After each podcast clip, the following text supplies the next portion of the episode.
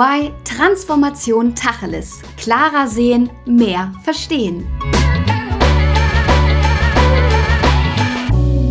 Herzlich willkommen zu einer neuen Folge von EY Transformation Tacheles. Ich heiße Alissa und freue mich riesig, dass du eingeschaltet hast. Heute sprechen wir über das Thema 5G, also über die fünfte Generation des Mobilfunks und somit dem Nachfolger von LTE. Ja, 5G ist 100 mal schneller als LTE, wodurch sich auch viele Zukunftstechnologien ermöglichen.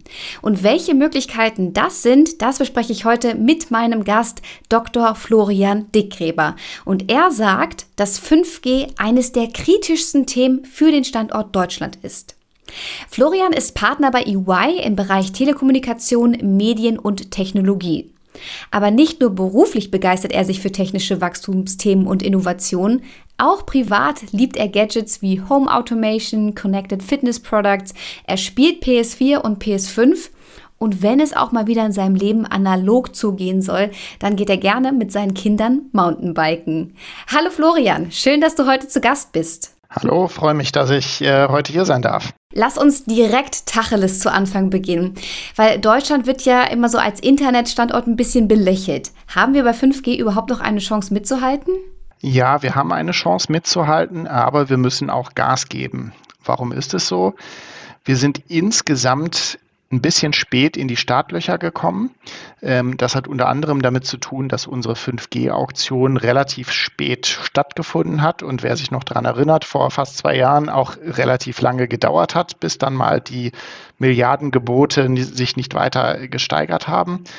Und diesen Zeitverzug, dem hängen wir immer noch ein bisschen hinterher. Und da muss man sich leider auch nichts vormachen. Die Versteigerungsbedingungen, die viele Milliarden die Telekom-Operator gekostet haben für die Lizenzen, führen natürlich auch dazu, dass dieses Geld nicht unmittelbar für den Netzausbau in Deutschland zur Verfügung steht. Mhm. Und deswegen ist alles ein bisschen langsamer gegangen. Trotzdem muss man sagen, dass 2020 trotz aller Corona-Hindernisse die äh, Telekommunikationsbetreiber, dass die unheimlich viel Gas gegeben haben und wir heute eigentlich weiter sind, als die meisten Experten und auch ich gedacht hätten, äh, dass wir tatsächlich heute sind. Ach Wahnsinn. Aber auf der anderen Seite gibt es ja nach wie vor in Deutschland auch so viele Gegenden, ähm, wo es noch nicht mal ein stabiles 3G-Netz gibt. Also glaubst du, dass Deutschland es schafft, da wirklich aufzuholen oder sollte man nicht direkt einfach zwei Generationen überspringen und sprich mit äh, dem Ausbau von 6G beginnen? Äh, ja, das, wär, das wäre schön. Ähm, das wird aber leider nicht funktionieren. Wir müssen unsere Hausaufgaben äh, bei 4G und bei 5G machen. 3G, äh, muss man leider sagen, äh, wird jetzt relativ schnell auch abgeschaltet werden, weil die Technik einfach insgesamt nicht so effizient und effektiv gewesen ist, wie man sich das versprochen hat und auch heute nicht mehr dem Stand der Technik genügt. 5G bietet aber die Möglichkeit, über die verschiedenen Frequenzbereiche, auf denen 5G funktioniert, auch die Abdeckung in der Fläche, also in unseren ländlichen Gebieten in Deutschland, deutlich besser zur Verfügung zu stellen, als das zum Beispiel bei 3G äh, der Fall gewesen ist. Dazu müssen wir aber den Ausbau in der Fläche natürlich entsprechend beschleunigen. Und da sieht man auch, dass die Telekommunikationsbetreiber auch da Gas geben. Und genau das ist auch unheimlich wichtig für Deutschland, weil wir haben nicht nur viel Bevölkerung in den sogenannten ländlichen Gebieten, sondern auch unsere Wirtschaft ist unheimlich föderal strukturiert und gerade unser Mittelstand, unsere Familienunternehmen, die einen Großteil der volkswirtschaftlichen Stärke von Deutschland ausmachen, die sitzen in diesen Gebieten und mhm. die müssen angeschlossen werden. Sonst haben wir in der Zukunft doch ein größeres Wettbewerbsfähigkeitsproblem. Ja, das sehe ich äh, genauso. Bevor wir mal anfangen, wirklich über die Wirtschaft konkret zu sprechen, mich würde noch mal interessieren, ich hatte es ja in der Ein äh, Anmoderation gesagt, dass 5G 100 mal schneller ist als LTE. Was kann es denn noch, außer jetzt schneller zu sein? Ja, leider, äh, und das ist ein guter Punkt, äh, Alissa, wird 5G immer wieder auf nur diese Geschwindigkeit reduziert. Ähm, aber es kann tatsächlich noch äh, zwei weitere Sachen unheimlich gut.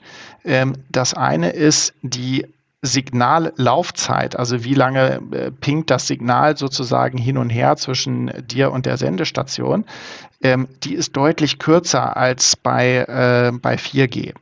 Und das führt dazu, dass Maschinen viel schneller reagieren können, was zum Beispiel für das autonome Fahren unheimlich kritisch ist. Mhm. Und äh, ein zweiter Vorteil ist, dass deutlich mehr Geräte pro Quadratkilometer angeschlossen werden können. Und das ist sogar noch mehr als 100 Mal mehr, das ist über 1000 Mal mehr. Und das führt dazu, dass, stellen wir uns eine Stadt vor, ich jeden Parkplatz mit einem 5G-Sensor versehen kann, der ähm, dann sozusagen signalisiert, ist dieser Parkplatz besetzt oder ist er frei und dadurch es den Städten möglich macht, den Verkehr viel effizienter zu leiten und äh, den Parkplatzsuchenden, die viel schneller zu ihrem Parkplatz zu führen. Und das hat äh, auch eine große Auswirkung auf Lebensqualität. Also Geschwindigkeit, Latenz, wie man das im Fachbegriff nennt, die Signallaufzeit und das Thema Geräte pro Quadratkilometer. Das sind die drei großen Vorteile eigentlich, die 5G bietet. Du hast mich alleine gerade mit der Parkplatzsuche überzeugt. In München ist man da mal so ein bisschen gebeutelt, was die Parkplatzsuche äh, angeht. Also vielen Dank für dieses konkrete Beispiel. Ähm, also das würde mich ja als Privatperson tatsächlich deutlich betreffen. Ähm, was bedeutet denn 5G ansonsten für einen Privatkunden wie jetzt dich und mich? Ja, für uns, äh, für uns hat das verschiedene Vorteile. Äh, einmal natürlich, wenn wir unterwegs sind, können wir A, in einer deutlich besseren Qualität telefonieren. Äh, wer das schon mal erlebt hat, der wird sich wundern, äh, weil es sich fast so anhört, als wäre man in einem Raum mit dem Gesprächspartner, auch wenn der irgendwo anders in der Republik unterwegs ist. Mhm. Äh, das ist ein schöner Vorteil. Ähm, der zweite Vorteil ist, äh, dass wenn wir ähm, Videos auf dem Handy anschauen, dass sie deutlich flüssiger ähm, zu uns kommen als auf den alten Standards. Und äh, ein weiteres Thema ist, und da kommen wir dann zum Beispiel auch gerade wieder auf das angesprochene Thema Versorgung der ländlichen Gebiete. 5G bietet auch die Möglichkeit, da wo man keinen oder nur sehr teuer einen Glasfaseranschluss verlegen könnte, kann man mit 5G Zugangsgeschwindigkeiten realisieren, die eigentlich ein sehr guter Ersatz für einen teuren Glasfaseranschluss sind. Und äh, das, den sogenannten Fixed Wireless Access, wie das die äh, Experten wieder schimpfen, das ist ein, äh, glaube ich, auch sehr gutes Thema für Deutschland, um auch die Dörfer auf dem Land entsprechend mit einer sehr guten Internetgeschwindigkeit zu versorgen. Würde das denn bedeuten, dass ich auch endlich mal beim Zugfahren gut telefonieren könnte? Ja, auch das äh, soll es bedeuten und äh, die äh, Ausschreibungsbedingungen für 5G, die äh, Versteigerungsbedingungen haben ja vorgesehen, dass die zentralen Schienenwege zumindest, also die ICE-Strecken etc., dass die auch besonders gut versorgt werden sollen. Und äh, das ist auch bei allen äh, drei heutigen und auch dem vierten Netzbetreiber, der noch dazu stößt, ist das ein großes Fokusthema, äh, diese Versorgung hinzustellen. Und auch die Wechselgeschwindigkeit zwischen Zellen, weil du fährst ja mit dem Zug von einer Mobilfunkzelle in die nächste Mobilfunkzelle. Auch dieser sogenannte Handover, also das Wechseln zwischen den Zellen, das wird deutlich schneller und besser äh, passieren als in der äh, altbekannten Welt. Und dann sollte es auch möglich sein, dass du ein Video im Zug schaust. Verrückte Geschichte. äh, wie weit ist denn überhaupt das 5G-Netz in Deutschland schon verbreitet? Ja, wir haben ähm, schon eigentlich eine, ähm, und das hängt jetzt natürlich auch wieder von Netzbetreiber zu Netzbetreiber, ist es unterschiedlich. Ähm, da gibt es den einen, der fängt mit den Großstädten an und da haben wir schon teilweise eine sehr gute Penetration von äh, 5G. Ein anderer Netzbetreiber ist ein bisschen stärker auf dem Land angefangen und hat, äh, hat dort begonnen. Das sieht man dann eher in den ländlichen Gebieten. Ähm, also von daher sind wir schon bei einer ähm, Bevölkerungsversorgung heute zwischen 10 und 50 Prozent.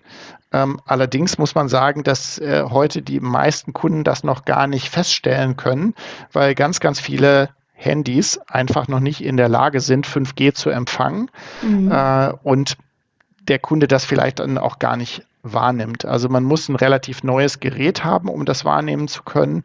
Und fairerweise muss man auch noch sagen, man muss im richtigen Tarif sein, weil auch die älteren Tarife unserer Netzbetreiber sind nicht immer für 5G freigeschaltet. Also diese ja. beiden Punkte muss man als Privatkunde sozusagen untersuchen, wenn man auf dem neuesten Stand sein will. Also schon noch ein paar Wenns und Abers. Wie lange existiert denn so eine, eine Generation? Also angefangen 5G wird eingeführt, wie lange dauert es dann bis zur Einführung von 6G? Ja, also die äh, Forschungen zu 6G, die haben tatsächlich äh, begonnen. Ähm, da gibt es auch schon viele Diskussionen, wie das äh, tatsächlich sein könnte. Und wir gehen eigentlich davon aus, dass um 2030 ähm, 6G marktreif wird und äh, es dann sozusagen losgehen kann. Und das wäre auch eigentlich ein ganz fairer Schnitt, weil wenn wir zurückschauen, äh, 3G wurde zu Anfang der 2000er versteigert, äh, 4G kam Anfang des 10er Jahrzehnts, jetzt 5G in 2020. Also von daher passt dieser 10-Jahres-Schnitt. Also ich hoffe, dass ich äh, den 6G-Standard noch erlebe, bevor ich in Rente gehe. so alt bist du nun auch noch nicht. Du hattest es ja gerade schon angesprochen, dass gerade ähm, Bereiche wie das autonome Fahren ähm, profitieren können. Welche Bereiche profitieren denn ansonsten von 5G? Wir haben ja vorhin äh, kurz den Privatkundenbereich äh, gestreift. Da gibt es natürlich auch noch so ganz futuristische Ideen wie äh, man sitzt quasi im Stadion, äh, auf dem, man steht auf dem Fußballfeld und kann das FC Bayern Feld, äh, vom Feld aus betrachten. Ähm, das sind äh, sozusagen aus dem Entertainment-Bereich jetzt noch weitere Fantasien für den Privatkundenbereich, auch dass man in der Zukunft keinen normalen äh, Videocall mehr hat, sondern einen Hologramm-Call äh, und dass das Handy dann ein Hologramm des deines Gegenübers beim Telefonieren projiziert. Das sind, sage ich mal, die futuristischen Privatkunden-Szenarien, äh, die es da heute gibt. Aber es gibt einen ganz großen Anwendungsbereich von 5G im Business-to-Business-Feld. Ähm, und das geht spannenderweise zum Beispiel los mit der Landwirtschaft. Mhm. Wir sehen, dass ganz, ganz viele 5G-Anwendungen heute aus der Landwirtschaft kommen. Da werden die Maschinen eben sehr genau über äh, 5G gesteuert. Die fahren autonom auf dem Feld. Da muss niemand mehr auf dem Mähdrescher draufsetzen. Ähm, gleichzeitig äh, bestimmen die Sensoren automatisch, äh, wie gut der Nährstoffgehalt des Bodens ist und dosieren den Dünger richtig. Also da gibt es hochtechnische Anwendungen in der Landwirtschaft, äh, von denen man davon ausgehen kann, dass wir auch so in der Zukunft unseren Planeten richtig ernähren können. Mhm. Ähm, dann geht es sicherlich weiter in das Thema Smart City. Ich hatte vorhin das Beispiel vom Parken ähm, gebracht. Also das das ganze Connected Traffic, also der verbundene gesteuerte Verkehr, ähm, wird von 5G profitieren. Man wird die Fahrzeuge besser leiten kann, können an Staus vorbei hin zum richtigen Parkplatz. Ich kann dem Kunden auch bessere Angebote machen, wo es jetzt sinnvoll ist, vielleicht in den öffentlichen Nahverkehr zu wechseln. Also all diese Themen lassen sich mit 5G sehr gut realisieren, bis hin eben zu der Auswertung, wo fahren denn zum Beispiel auch meine Fahrradfahrer lang äh, und wo muss ich neue Fahrradwege schaffen, um auch die Ströme von Fahrradfahrern richtig zu leiten. Ein weiterer Bereich, der für Deutschland unheimlich spannend ist und äh, weshalb ich auch sage, dass eben die gesamtwirtschaftliche Bedeutung von 5G sehr hoch ist, ist äh, das Thema Industrie 4.0. Ähm, die Digitalisierung der Fabrik kann ich mit 5G ganz besonders gut gewährleisten. Ich kann all meine Maschinen innerhalb einer Fabrikhalle sehr gut verbinden über 5G. Ich kann äh, die äh, Teile verfolgen auf ihrem Fluss in die Fabrik, auch aus der Fabrik heraus bis zum Kunden. Und ich kann sogar, wenn ich an den deutschen Maschinenbau denke, kann ich sogar meine Maschinen mit 5G-Modulen ausstatten, die dann sozusagen entsprechend funken, wenn ein Wartungsbedarf da ist, wenn ähm, die Maschine irgendwo mit den Werkzeugen das Ende der Lebensdauer erreicht und hier ganz neue Geschäftsmodelle letztlich auch für den deutschen Maschinenbau ermöglichen. Und auch ganz viele Anwendungen, an die man vielleicht nicht direkt denkt, wenn man an 5G äh, denkt, sind zum Beispiel ein Roboter in der Fabrik bewegt sich. Heute dürfen da in der Regel keine Menschen in die Nähe kommen. Äh, über 5G kann ich es möglich machen, den Roboter so genau zu steuern und auch zu erkennen, wo ist der Mensch, der sich in seinem Umfeld bewegt, dass diese Sicherheitsthematiken deutlich reduziert werden und ich da den Arbeitsschutz auch massiv erhöhen kann in der Zusammenarbeit von Mensch und Maschine. Das ist äh, auch unheimlich faszinierend, weil ich sagen kann, ich kann diesen Roboter auf einen äh, Mikrometer genau steuern und auch in der Platzierung im Raum erkennen, was ich sogar bei Operationen dann entsprechend anwenden kann, also auch im medizinischen Bereich. Und das ist der nächste Bereich, den ich kurz streifen möchte. Auch hier haben wir in Deutschland natürlich das Thema, wir haben viele ländliche Gebiete. Es ist oft in der Presse, die Hausarztversorgung ist teilweise nicht gut. Ich habe wenig Experten für gewisse Themen. Und auch da ähm, gibt es tolle Anwendungsmöglichkeiten. Wir haben mit einem Landkreis in Deutschland äh, einen entsprechenden Piloten gemacht. Da kann man zum Beispiel die Gemeindesanitäter mit solchen 5G-Notfallkoffern versorgen. Ähm, die stellen eine Videoverbindung zum nächsten Krankenhaus dar, die transportieren die ganzen Vitaldaten des Patienten und dann kann sozusagen ein Arzt in der nächsten Uniklinik, die vielleicht 100 Kilometer entfernt ist, kann entscheiden, kann der Patient zu Hause versorgt werden, muss der in ein Krankenhaus transportiert werden, muss man einen Hubschrauber schicken? Und dadurch kann ich sozusagen die Versorgung im ländlichen Raum deutlich, deutlich verbessern. Also das sind vielleicht so ein paar Anwendungsfälle von 5G, die eigentlich zeigen, wo eine Technologienation wie Deutschland eigentlich davon profitieren kann. Also ich fasse nochmal zusammen, wir hatten äh, das Thema Landwirtschaft, Smart City, Industrie 4.0 und äh, den Bereich Healthcare, richtig? Das ist richtig. Äh, und ein Bereich, den du am Anfang sogar auch noch erwähnt hattest, ähm, ist das autonome Fahren. Das ist so der, der Standardbeispiel von 5G. Deswegen habe ich das jetzt mal fast als letztes gebracht. Äh, auch da profitieren wir natürlich davon und nicht unbedingt in dem Sinne, dass das Auto nicht ohne 5G fahren kann, mhm. sondern eher in der Verständigung von Autos untereinander, Erkennen von Gefahrensituationen, auch zum Beispiel Erkennen von Fahrrädern. Also eher die, äh, die, die Themen untereinander, nicht so sehr das autonome Fahren des, äh, des Fahrzeugs selber, ja. aber auch 5G unheimlich wichtig für den Bereich.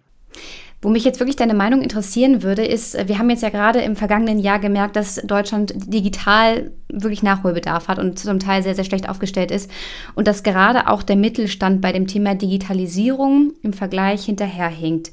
Glaubst du denn, dass gerade der Mittelstand es noch schafft, auf diesen 5G-Zug auch aufzusteigen, um beim Thema Digitalisierung mitzuschwimmen? Ja, das glaube ich, das glaube ich schon, weil sich gerade der äh, Mittelstand nach meiner Erfahrung in Deutschland immer auch als sehr innovationsfreudig gezeigt hat. Und wenn die infrastrukturellen Voraussetzungen geschaffen werden, die jetzt nicht unbedingt direkt im Einflussbereich des Mittelstands in der Vergangenheit gelegen haben, dann kann der Mittelstand da auch deutlich aufholen. Und da hat Deutschland jetzt ein Instrument geschaffen, das relativ einzigartig in der Welt ist. Das sind die sogenannten Campus-Netzwerke oder privaten Netzwerke.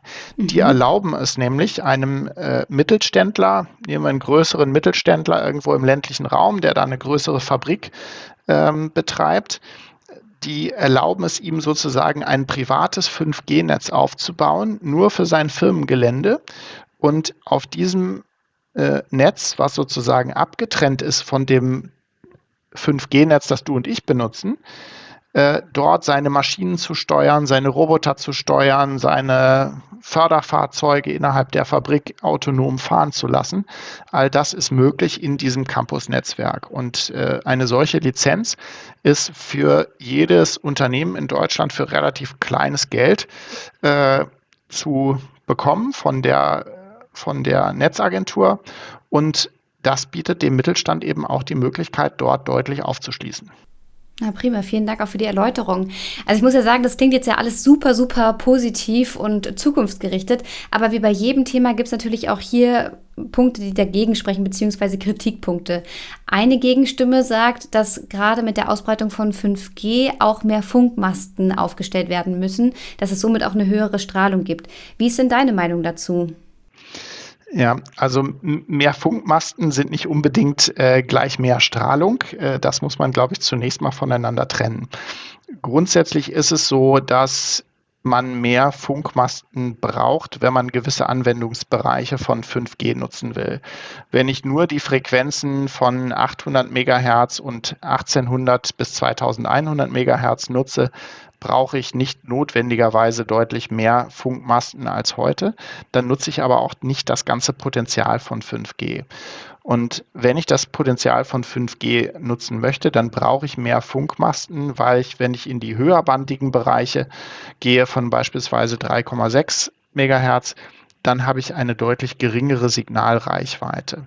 Ich habe aber auch deutlich höhere Geschwindigkeiten, deutlich höhere Signalgenauigkeit etc. Und wenn ich beispielsweise einen Platz in der Innenstadt habe, der unheimlich dicht bevölkert ist, in der Regel sehr viel Fußgängerverkehr hat etc. oder ein Stadion, muss ich da schon ein paar mehr von diesen Sendestationen aufstellen. Ähm, das ist unabdingbar. Ähm, allerdings ist auch die Sendeleistung dieser Stationen dann durchaus wieder äh, in Deutschland so reguliert, dass die Strahlungsbelastung für dich und mich als Individuum dann auch nicht höher ist. Mhm. Wie sieht es aus mit dem erhöhten Energiebedarf? Weil der entsteht ja zwangsläufig durch 5G. Ja, der Energiebedarf, äh, der ist höher. Ähm, die Studien, die es dazu gibt, die schwanken allerdings ganz enorm. Und da gibt es zwei Effekte, die man äh, auch ein bisschen voneinander trennen muss.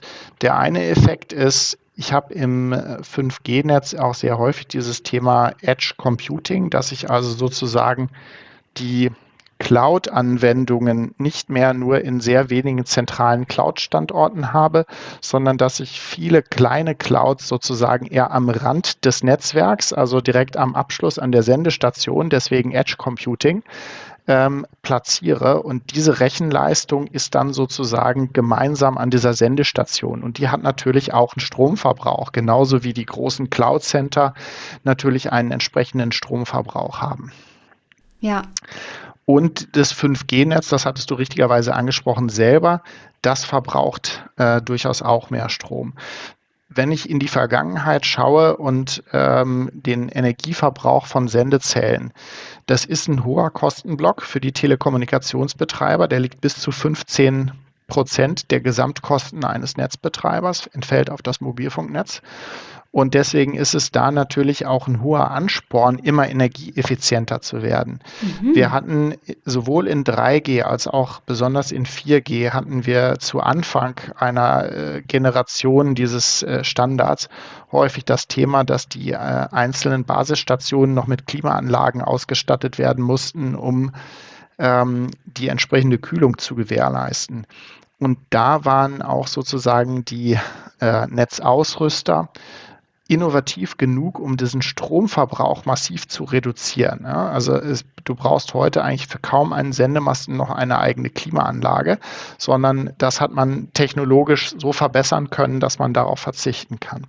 Was ich sehr spannend finde, zum Beispiel in den USA hat ein, einer der Netzbetreiber eine große Kooperation abgeschlossen mit Windparkbetreibern und versucht äh, bis zum Ende diesen Jahres den kompletten Strom für das 5G-Netz rein aus Windenergie zu erzeugen. Wow. Also, und auch da gibt es von vielen, wenn man sich die Sustainability-Versprechen der verschiedenen Netzbetreiber ansieht, dann sieht man auch, dass die da alle sehr ambitioniert unterwegs sind, um diese Umstellung auch auf natürlichen, natürlich ökologisch erzeugten Strom äh, hinzubekommen und natürlich auch den Stromverbrauch zu reduzieren.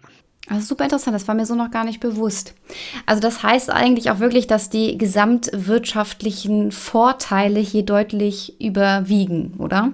Ja, also wenn ich sozusagen die Vorteile in Kauf nehmen will, die äh, 5G mir bringt in den verschiedenen Lebensbereichen, vor allem für die Wirtschaft, muss ich natürlich mit den Nebeneffekten, ähm, die diese Technologie bringt, mit denen muss ich umgehen. Aber ich glaube, das ist äh, absolut auf dem Schirm aller Netzbetreiber. Und da muss man auch sagen, ich habe dazu heute Morgen noch frische Daten von einer EY-Studie gesehen. Da hat Deutschland im Vergleich und da sind wir vielleicht noch gleich auf mit der Schweiz, ähm, sehr viel Skepsis gegenüber dem 5G-Netz und äh, deutlich mehr Skepsis leider als viele andere Nationen. Und ich glaube, da tun wir gut daran, äh, da unsere Technologiefeindlichkeit ein bisschen abzulegen, ähm, wenn wir unseren äh, Lebensstandard und unseren Wirtschaftsstandard für die Zukunft aussichern wollen. Das ist doch immer so, egal in welchem Bereich. Erst einmal kritisch sein. ähm, jetzt hatten wir vorhin schon so viele schöne Themen und ich wollte dich mal fragen, ob es tatsächlich auch Zahlen gibt, beziehungsweise Untersuchungen, äh, wie sich 5G auch ökologisch auswirken kann. Sprich, ich stelle mir einfach vor, wenn ich jetzt meine Parkplatz äh, Parkplatz suchen, Zeit reduzieren kann, dann habe ich ja auch weniger Emissionen, die ich ausstoße, oder? Ja, das gibt es. Also die Studienergebnisse dazu, die, die, die haben eine sehr große Schwankungsbreite. Ähm, bin mir nicht ganz sicher, ob es äh, da jetzt Sinn macht, einzelne Zahlen zu zitieren, äh, aber die, die großen Städte in der Welt, die äh, vor allem diese äh, Verschmutzungsprobleme haben, bei denen sieht man, dass die sehr intensiv auf diese Technologie setzen. Ja, Barcelona zum Beispiel ist eine der Pionierstädte für 5G und versucht, die Parkplatzsteuerung damit äh, sehr extrem äh, zu gestalten. Ähm, auch London versucht sehr stark auf, darauf zu setzen und die Verkehrsströme dort entsprechend zu steuern. Mhm. Und ich glaube sehr stark, dass auch wir äh, das nutzen müssen, wenn wir unsere Feinstaubemissionen etc. entsprechend in den Griff bekommen wollen und auch die Lebensqualität in unseren immer größer werdenden Städten dann auch so entsprechend aufrechterhalten wollen. Ja. Wir sind leider schon fast am Ende unseres Gesprächs. Ähm, und an dieser Stelle möchte ich dich natürlich wie jeden anderen Gast auch fragen, wenn ein Plakat von dir in der Stadt hängen würde, was würde da draufstehen? Kennen Sie diesen Mann? okay, da musst du ein bisschen mehr Hintergrund geben. naja, ich habe jetzt äh, so ähm, humoristisch an so Fahndungsplakate gedacht. Das heißt, da wäre auch ein Bild von dir drauf, ja? Ja. okay. Ähm, und gibt es eine, eine Message, die du noch an unsere HörerInnen hast? Irgendwas, was du denen noch mitgeben möchtest? Ja, meine Message wäre eigentlich immer neue Sachen ausprobieren, auch wenn man Angst vor der Technik hat und sich dann durchaus mal von den positiven Effekten überraschen lassen, auch wenn man am Anfang vielleicht ein bisschen basteln muss. Das unterschreibe ich sofort. Also kennen Sie diesen Mann, Dr. Florian Deckgräber. Jetzt ganz zum Ende möchte ich dich gerne noch fragen. Ich hatte es ja in der Anmoderation gesagt, du sagst, 5G ähm, ist eines der kritischsten Themen für Deutschland. Bist du optimistisch? Schaffen wir das? Ja, ich glaube, wir schaffen das. Wir werden vielleicht nicht Top 1 Platz auf irgendwelchen internationalen Ranglisten erreichen, aber ich bin relativ optimistisch, dass wir unter den ersten fünf landen können, weil ich immer wieder sehe, dass wenn sich Deutschland ein Thema wirklich vornimmt, dass wir dann eigentlich relativ gut sind dabei, das Ganze zu exekutieren. Und ich glaube, gerade die Covid-Situation hat uns gezeigt, wie wichtig unsere digitale Infrastruktur ist und äh, wie stark wir den Fokus auch darauf legen müssen, um da ähm, wirklich ganz vorne mitzuspielen und wie wichtig das für uns ist. Sehr, sehr cool. Florian, ich danke dir ganz herzlich. Ich habe heute wahnsinnig viel lernen dürfen und vor allem auch einen positiven Blick in die Zukunft bekommen. Vielen Dank für das Gespräch. Hat mich sehr gefreut. Vielen Dank. Und wenn dir diese Folge auch so gut gefallen hat, dann darfst du die natürlich sehr, sehr gerne teilen. Du darfst sie liken, du darfst sie kommentieren, du darfst sie weiterempfehlen und natürlich auch wieder beim nächsten Mal dabei sein, wenn es wieder heißt EY Transformation Tacheles. Und wenn ihr in der Zwischenzeit noch eine Frage habt oder auch ein Thema vorschlagen wollt, dann schreibt uns doch gerne eine Mail an podcast.de.ey.com. Und dann bis zum nächsten Mal. Macht's gut! Das war EY Transformation Tacheles. Klarer sehen, mehr verstehen.